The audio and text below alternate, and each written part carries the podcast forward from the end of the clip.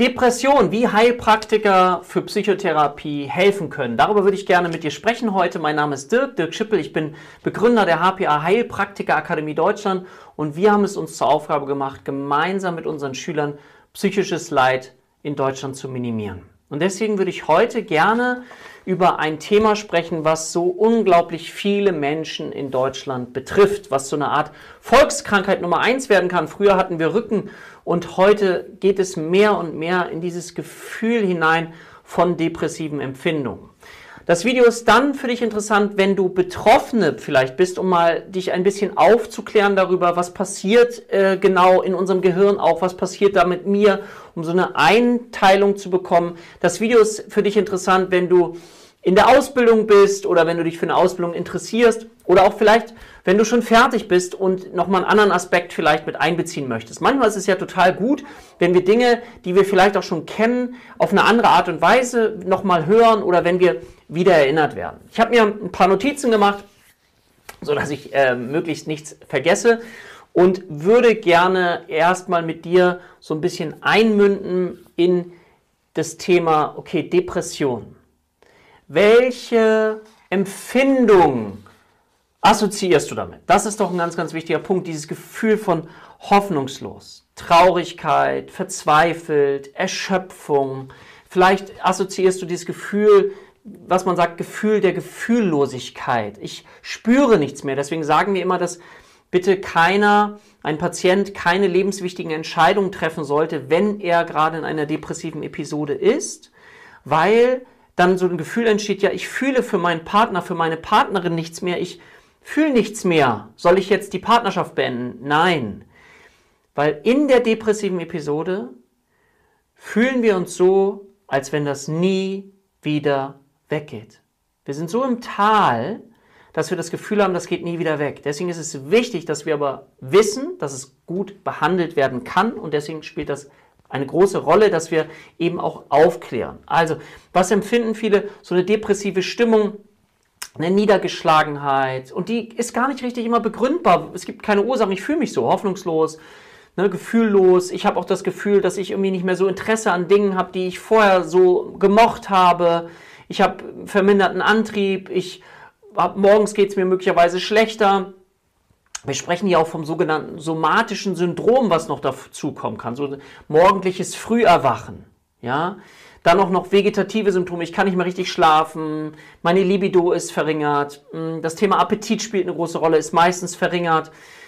Ja, all das spielt eben eine Rolle bis hin zu sogenannten psychotischen Symptomen, dass ich das Gefühl habe, ich bin an allem schuld. Da sind wir bei einer schweren depressiven Episode ich bin im Schuld, habe so dieses Gefühl von Schuldgefühl bis hin zu Schuldwahn. Ich habe alles falsch gemacht in meinem Leben und es ist nicht korrigierbar. Ja, ich werde verarmen, ich bin nichts wert und bin davon wirklich überzeugt. All das können Symptome sein. Es können auch, kann auch eine große innere Unruhe in uns auftreten. Ja, wir nennen das Agitiertheit. Das ist so, als wenn du dir vorstellst, dass du in einem Auto sitzt und während du mit dem rechten Bein voll aufs Gaspedal drückst, drückst du gleichzeitig mit dem linken Bein voll auf die Bremse. Das heißt, du bist sehr hochtourig unterwegs, aber du bewegst dich keinen Meter von der Stelle. Ja, aber du fühlst diese Unruhe. Also es kann Erschöpfung, es kann Unruhe sein. Und da du jetzt schon gesehen hast, es gibt dann ähm, diese unterschiedlichsten Symptome und es kann eine leichte depressive Episode sein, es kann eine mittelgradige sein, es kann eine schwere sein, es kann eine Depression mit sogenannten somatischen Syndrom sein. Das sind so diese scheinbar vegetativen Symptome wie ähm, ich kann nicht mehr schlafen, Appetitverlust, ähm, Libidoverlust, aber auch morgendliches Früherwachen, Tief, Morgentief, all diese Dinge. Und es können sogar psychotische Symptome vorkommen. Das war jetzt mal ein ganz schneller Ritt durch die Symptomatik, aber das ist so ganz wichtig, weil es geht ja darum, wie wir als Heilpraktiker für Psychotherapie helfen können. Das heißt, der erste Schritt in einer professionellen Psychotherapie ist die fundierte Anamnese und Diagnostik. Anhand dessen bekommen wir einen Überblick, wie tief ist jemand in einer depressiven Episode drin, wie schwer ist die auch, um dann eben zu schauen, okay, wie können wir dieser Person helfen. Und wir haben einerseits jetzt eben beschrieben, leicht, mittelgradig schwer, mit, ohne psychotische Symptome, dann noch dieses somatische Syndrom. Und dann braucht es immer noch ein Zeitkriterium. Und dieses Zeitkriterium umfasst mindestens zwei Wochen. Also zwei Wochen müssen diese Symptome anhalten, damit wir überhaupt von einer depressiven Episode sprechen können. Also das heißt, wenn jemand mal einen schlechten Tag hat oder sich mal für zwei, drei, vier Tage nicht gut fühlt, ist das alles noch im Bereich der Normalität. Wenn es aber mehr und mehr immer schwieriger wird, mein Leben aufrechtzuerhalten, ich müde, kaputt, erschöpft, antriebslos, niedergeschlagen bin und das sich vorträgt, dann kann es sein, dass wir im Bereich einer depressiven Symptomatik sind. Und dann kann es auch sein, dass jemand, wenn er das empfindet und erstmal versucht, selbst damit klarzukommen, Dinge tut, die für ihn gar nicht so hilfreich sind oder für sie. Zum Beispiel Kompensationsmechanismen, wie zum Beispiel Alkohol zu sich nehmen, Drogen zu mir nehmen, damit ich das nicht mehr so spüren muss. Oder aber auch sowas wie soziale Medien, gerade der Vergleich macht uns dann nochmal fertig. Also dass ich nur noch, ich bin nicht mehr mit mir selber beschäftigt, ich versuche mich nur noch abzulenken. Ja? Und diese Reizreaktionssysteme eben dann dafür sorgen, dass ich kurzfristig noch eine Mini-Belohnung bekomme, aber dann fällt es eigentlich sehr, sehr stark ab. Also das Zeitkriterium spielt auch noch eine Rolle. Ja, also deswegen ist wichtig fundierte Anamnese und Diagnostik, Symptome ermitteln, Zeitkriterium und dann eben auch den Schweregrad. Jetzt wissen wir aus der Psychotherapieforschung, da gibt es so mehrere Wirkfaktoren, die, wenn wir sie einhalten in der Therapie, eben den größtmöglichen Effekt für einen Patienten bieten können. Wenn dich das Thema aktuelle Psychotherapieforschung interessiert oder auch das Thema integrative Psychotherapie, dann schau mal auf unserem YouTube-Kanal, da findest du weitere Videos dazu, wenn du das einfach nur eingibst. Ein Wirkfaktor ist die therapeutische Klärung. Ich möchte versuchen zu verstehen, warum fühle ich mich so? Warum habe ich mich so gefühlt? Was ist der Auslöser? Was passiert da? Und wenn wir die Depression nehmen, dann ist die Depression eben mit ganz negativen, runterdrückenden, Depression kommt von herunterdrücken, herunterdrückenden Gefühlen verbunden. Und man kann es auch immer als Mutter aller negativen ähm, Gefühle beschreiben. Und wenn du das schon mal erlebt hast, dann weißt du das, was ich vorhin schon mal gesagt habe, ist, dann hast du das Gefühl, das geht nie wieder weg. Und wir wissen eben, dass gerade eine depressive Episode häufig, ganz häufig damit einhergeht, dass ich einen Mangel an Bedürfnisbefriedigung erlebe. Was bedeutet das? Das bedeutet, dass ich die tiefen Bedürfnisse, die in mir sind, nicht mehr lebe. Die Tiefenpsychologie bringt sogar noch eine weitere Hypothese mit rein, dass man sagt, Depression ist ein Stück nicht gelebte Aggression. Aggression bedeutet auch, sich abgrenzen zu können, was wiederum mit dem Thema Bedürfnisbefriedigung zu tun hat. Ja? Wenn ich es allen anderen recht machen möchte, wenn du aus der Transaktionsanalyse kommst, kennst du auch das innere Antreibermodell. Ja? Und um dir das mal ein bisschen plastischer zu erklären, das mit den Bedürfnissen, damit du das verstehst, ist, wir haben, jeder von uns hat körperliche Bedürfnisse. Ja? Essen, schlafen, trinken. Und wenn wir so ein Bedürfnis haben, wenn wir Hunger haben, was machen wir dann? Dann essen wir. Und ansonsten ist das Bedürfnis, das meldet sich so lange im Körper, meldet sich die ganze Zeit, bis du gegessen hast. Wenn du auf Toilette musst, ja, gerade wenn du im Auto sitzt und eine längere Autofahrt hast, kennst du dieses Gefühl, wenn du mehrere Stunden da bist unterwegs und auf einmal merkst du, oh, ich muss, okay, ich gucke schon mal, wo die nächste Raststätte ist. Ich fahre weiter, ich muss immer mehr. Und kennst du dieses Gefühl, wo du etwas zusammenhältst? Ja, vielleicht musst du jetzt auch gerade auf Toilette, wenn man darüber spricht. Und du merkst, oh, es dreht sich alles nur noch darum, dass du auf Toilette musst. Ich muss, da ist nicht mehr viel frei. Es ist alles nur noch auf dieses, auf dieses Gefühl, ich muss auf Toilette. Ja? Und das nimmt uns komplett mit ein. Und genauso ist es so, dass wir unterschiedliche Bedürfnisse haben, wie zum Beispiel, wir sind soziale Wesen, wir möchten uns miteinander verbinden. Ja, wir haben ein biopsychologisches, soziales Weltbild. Also wir wissen, dass das Soziale einen großen Einfluss darauf hat, ob wir uns glücklich und zufrieden fühlen. So, also spielt das Soziale eine große Rolle. Und wenn du dir jetzt vorstellst, dass du einsam bist, dann ist ein Bedürfnis nach sozialer Bindung da. Und wenn du das dann nicht leben kannst, dann bekommen wir ein Problem. Ja, und wenn wir diese Emotionen ignorieren, dann bedeutet das, dass ich ein Bedürfnis, was in mir ist, nicht mehr befriedige. Und dann bedeutet das auch, dass etwas in unserem Gehirn verkümmert. Dazu komme ich gleich nochmal.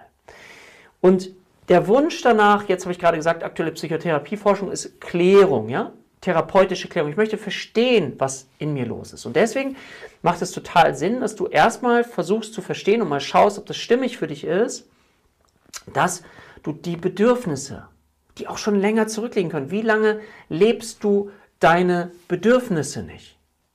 Und wir können das sogar auch im Gehirn sehen. Wir haben einen linken präfrontalen Kortex, einen rechten präfrontalen Kortex. Wir haben eine Amygdala, also das limbische System, noch weitere Systeme, die eine Rolle spielen. Und wir wissen dann zum Beispiel, dass gerade der linke präfrontale Kortex vergrößert ist, während der rechte sozusagen, Entschuldigung, der linke ist überaktiv, so muss ich sagen, genau, und der rechte ist verkümmert. So, jetzt hätte ich beinahe falsch gesagt, muss ich mir selber mal merken. Also links ist überaktiv und wofür steht linker präfrontale Kortex? Der steht für Vermeidungsziele, für negative Gefühle und der Aspekt wird immer größer und größer und größer, während die andere Seite immer kleiner wird. Ja, die andere Seite wird immer kleiner. Das sind so Annäherungsziele, Wunschziele. Das ist auch der Grund, warum jemand der in einer Depression feststeckt, diese Annäherungsziele, diese Wunschziele, da wo ich hin will, gar nicht mehr richtig spürt, sondern er so zurückgezogen ist, dass er ja nur noch Vermeidungsziele entwickeln kann. Wie kann ich den Schmerz irgendwie vermeiden? Ja? Und das ist ein ganz, ganz wichtiger Aspekt. Es spielen weitere Gehirnbereiche eine Rolle, zum Beispiel die Amygdala, das Zentrum der Emotion, die überaktiviert ist und dann möglicherweise eben auch ganz viel Ängste ausschüttet oder eben, also Ängste, also sie schüttet Cortisol aus, Stress. Ein Stresshormon hat wieder auch einen Einfluss auf unseren Körper. Und so entsteht ein Kreislauf, weil das, diese Ausschüttung auch von Cortisol hat zum Beispiel wieder, ich mache es jetzt komplett komplex reduziert, einen Einfluss auf unseren Hippocampus. Ja, Hippocampus, dort findet Lernen statt. Ja, Lernen. Und das ist ein, auch ein ganz, ganz wichtiger Aspekt, den wir natürlich brauchen. Wir brauchen Skills, Fähigkeiten, um auch wieder herauszukommen aus dieser depressiven Episode. Und ich möchte gerne nochmal, weil es fürs therapeutische Verstehen, wie ich finde, total wichtig ist, mm, auch noch, noch mal in dieses Thema Bedürfnisse so ein bisschen einsteigen. Also was gibt es denn so für Bedürfnisse? Es gibt die sogenannte Konsistenztheorie von Klaus Grave, der mal so versucht hat, die wichtigsten Bedürfnisse zusammenzustellen. Und jetzt mache ich das mal am Beispiel von ähm, Liebeskummer. Ja, stell dir mal vor, du wurdest gerade verlassen von deiner Freundin, von deinem Freund. So, und du hast dieses Gefühl von Liebeskummer. Dann werden so gut wie alle Grundbedürfnisse, die wir in uns tragen, nicht befriedigt. Nämlich zum einen das Grundbedürfnis nach Bindung, das habe ich jetzt eben schon erklärt, nach Sozialem, nach Bindung, nach miteinander im Kontakt sein, weil meine Freundin, mein Freund ist jetzt weg. Dann das Gefühl nach Orientierung und Kontrolle. Sie hat mich verlassen. Ich habe kein Gefühl von Kontrolle und Orientierung. Wie soll das weitergehen? Wie soll ich weiterleben? Das ist ein zweites Grundbedürfnis, was wir in uns tragen, was auch noch verletzt wird. Das dritte ist das Thema Selbstwert, Selbstwerterhöhung. Wir streben nach Selbstwerterhöhung. Wie ist es? Wie ist dein Selbstbewusstsein, wenn dich gerade jemand verlassen hat? Wie fühlt sich das an? Vielleicht hast du das schon mal erlebt, diesen Liebeskummer, den du da spürst. Ja, das ist ein weiteres Grundbedürfnis. Und das nächste Grundbedürfnis ist, dass unser Gehirn darauf ausgelegt ist, Unlust zu vermeiden und Lust zu gewinnen. Das ist etwas, was wir uns sehr stark wünschen. Und das sind so die Grundbedürfnisse, die wir in uns tragen. Und jetzt stell dir bitte vor, dass diese Grundbedürfnisse nicht gelebt werden. Dann hat das natürlich einen großen Einfluss auf uns. Ja? Ich habe das jetzt mal so ein bisschen ein bisschen hirnbiologisch auch erklärt, damit du das vielleicht verstehen kannst. Ähm, das heißt aber für uns auf der anderen Seite, wenn wir uns das jetzt hirnbiologisch vorstellen, also die therapeutische Klärung, dass wir verstehen wollen, hm, Bedürfnisbefriedigung, wie sieht das aus? Wie habe ich meine Bedürfnisse verändert oder wie habe ich sie nicht gelebt? Das hat einen Einfluss auf unsere verschiedenen Gehirnhälften, auf die Amygdala, auf den Hippocampus, auf das Thema Lernen. Und wenn die eine Seite des Gehirns verkümmert ist, wo es um Positives geht, um Annäherungsziele, um Wunschziele und das, der andere Bereich verstärkt es mit den negativen Gefühlen, mit den Vermeidungszielen, dann geht es darum, dass wir gehirnbiologisch erstmal sagen, dass wir den, uns um den einen Bereich sehr stark kümmern dürfen. Wir dürfen dem wieder helfen zu gesunden. Das ist wie bei einem Beinbruch, kannst du dir vielleicht vorstellen. Da würde doch keiner auf die Idee kommen zu sagen, Mensch, jetzt reiß dich mal zusammen, wir machen mal einen Marathon ne, 100 Meter Lauf, da würde ich ja sagen, ey, schon erstmal das Bein. Und das ist bei einer Depression auch, da ist so vorübergehend das Gehirn gebrochen. Das darf erstmal Schritt für Schritt wieder zusammenwachsen. Und dafür ist es wichtig, um es ähm, mal so ein bisschen plastisch zu sagen, die rechte Gehirnhälfte ja aufzupäppeln und äh, die linke Gehirnhälfte, das darf wieder in so ein Gleichgewicht kommen. Aber dafür brauchen wir Skills, Lernen. Und wir haben ja gesagt, Hippocampus ist auch beeinträchtigt, da findet Lernen statt, ja. Der schrumpft, wenn wir ständig Stress haben und wenn wir uns depressiv fühlen. Also das heißt, es ist wichtig, dass wir Schritt für Schritt lernen dürfen, wieder ja, hineinzufinden in unsere Kraft. Dafür ist es einerseits wichtig, Psychoedukation, also wir haben jetzt Symptome, fundierte Anamnese und Diagnostik ist wichtig, also deswegen ist auch wichtig, dass du dich in Behandlung begibst, wenn du betroffen bist, weil wir brauchen einen Gegenüber, der das auch professionell diagnostiziert, ist das eine. Dann ist es wichtig, therapeutische Klärung, das ist der Wirkfaktor. Dazu gehört das Thema Psychoedukation. Das heißt, wir brauchen ein Erklärungsmodell oder uns kann ein Erklärungsmodell helfen, dass wir das besser verstehen und wir können uns selber auf die Schliche kommen wie das Thema Bedürfnisse. Es gibt noch eine, eine, andere Struktur. Also wir können natürlich noch andere Dinge, die uns beeinträchtigen. Es können Lebensereignisse sein, alles Mögliche, ja. Aber gerade das Thema Bedürfnisse spielt häufig, häufig, häufig eine richtig, richtig große Rolle. Deswegen ist das ein Aspekt, den wir mit einbinden dürfen, nachher auch in der Therapie. Und jetzt möchte ich dir noch einen kurzen Ausblick geben, was denn therapeutisch, ja, dazu gucke ich mal, dass ich hier auch wirklich nichts vergesse. Woran du vielleicht anknüpfen kannst.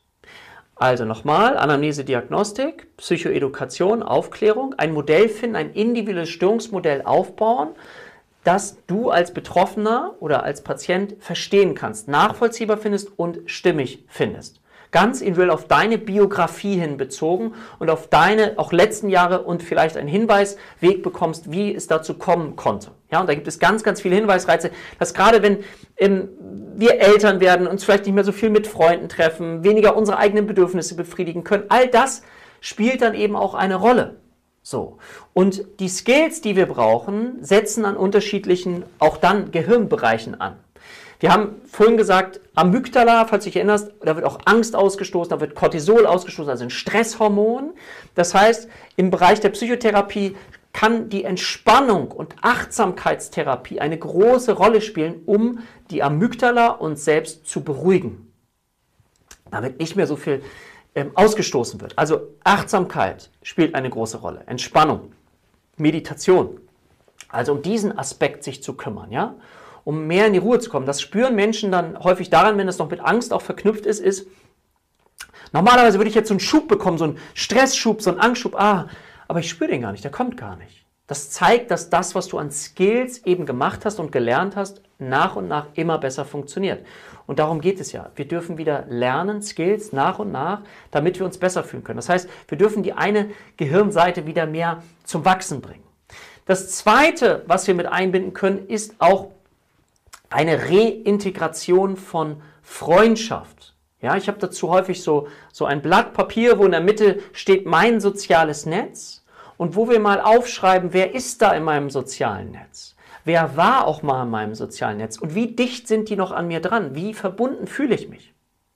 Und dann mal zu gucken, wer ist eigentlich da, aber mit wem habe ich lange keinen Kontakt und wie kann ich das wieder ein Stückchen aufbauen? Natürlich nur in dem Maße, in dem es mir gerade möglich ist, ne?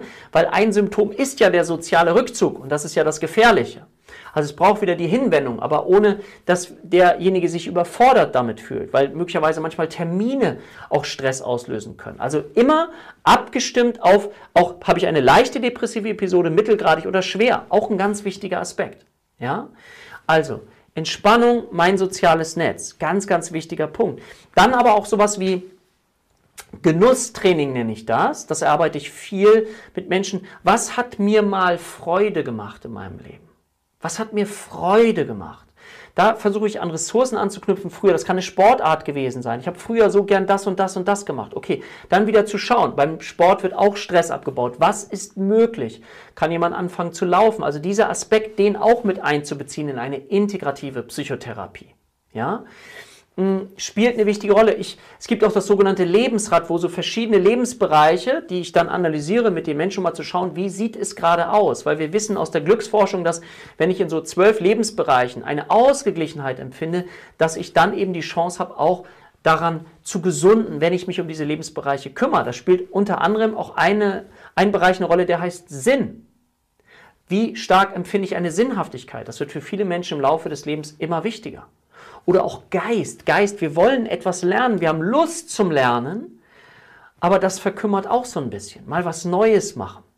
Jetzt immer wieder, nochmal muss ich sagen, wir müssen natürlich schauen, was ist dem Patienten gerade möglich. Ja? Schritt für Schritt. Und kleine Erfolge sind große Erfolge, weil manche Patienten beschreiben dieses Gefühl, je nachdem wie schwer, wie gesagt, die Depression ausgeprägt ist, ich bin gerade nicht mal in der Lage, den Frühstückstisch abzuräumen. Und dann ist es wichtig, dass wir da ansetzen. Ja? Kleinste Erfolge auch wieder zu feiern. Und auch zu schauen, wenn jemand sagt, ich bin depressiv, das ist jetzt so systemische Intervention, ganzen Tag oder gibt es auch drei Sekunden, wo sie nicht depressiv sind. Also das auch mehr zu fördern, weil häufig verallgemeinern wir dann auch in unseren Gedanken. Und dann heißt es, nee, ich bin immer. Und dann wirklich jede Sekunde, ah nee, es gibt schon mal so ein paar Sekunden, wo ich auch abgelenkt bin, wo ich das nicht so spüre. Und da dann auch weiter dran anzusetzen. Ein weiterer Aspekt, die Skills zu erweitern, ist die sogenannte kognitive Therapie aus so dem Bereich der Verhaltenstherapie, eben zu schauen, wie sieht es aus mit meinen Gedanken? Wie negativ sind meine Gedanken? Und es gibt dafür eben Muster oder mh, hm, auch therapeutische Möglichkeiten, das sogenannte ABC-Schema, ne, eine Situation, welche Gedanken habe ich zu einer Situation und mit welchen Gefühlen ist das dann verbunden. Das kann ich jetzt nicht weiter erläutern, habe ich in anderen Videos gemacht. Das bedeutet aber, dass wir ein ganz klar strukturiertes Instrument haben, weil wir wissen, Gedanken werden zu Gefühlen. Ja? Und jeder von uns denkt so 50, 70.000 Gedanken am Tag, meistens unbewusst, die sind uns gar nicht bewusst, aber Gedanken haben einen Einfluss auf unsere Gefühle und Gefühle haben wiederum Einfluss auf unsere Gedanken. Das ist ein Teufelskreis. Und wenn ich den nicht bewusst mache, kann ich auch nichts verändern. Das heißt, es ist wichtig, dass wir uns das bewusst machen, dass die Software, die Gedankensoftware einen Einfluss auf meine Gefühlswelt hat. Und wir können das durch eine strukturierte Art und Weise ähm, lernen, das zu verändern. Wir können unsere Skills erweitern, also trainieren, um eben ja, uns wirklich zu unterstützen und gemeinsam mit einem Therapeuten aus diesem tiefen Tal der Finsternis häufig, den viele so beschreiben, wo ich das Gefühl habe, das geht nie wieder weg, eben zu gucken, ich komme Schritt für Schritt wieder ins Leben hinein und dann erlebe ich häufig Betroffene, die dann zurückschauen und sagen, boah, ich weiß gar nicht mehr so richtig, wie das ist, was ja auch schön ist, dass ich jetzt einen anderen Bezug dazu habe. Das war mal ein kurzer Einblick in das Thema Depression wie Heilpraktiker für Psychotherapie helfen können. Und es gibt natürlich noch weitere psychoedukative Erklärungsmodelle. Ich habe jetzt mal dieses Hirnbiologische, das muss man sich auch immer wieder klar machen, weil das natürlich ein bisschen abstrakt ist.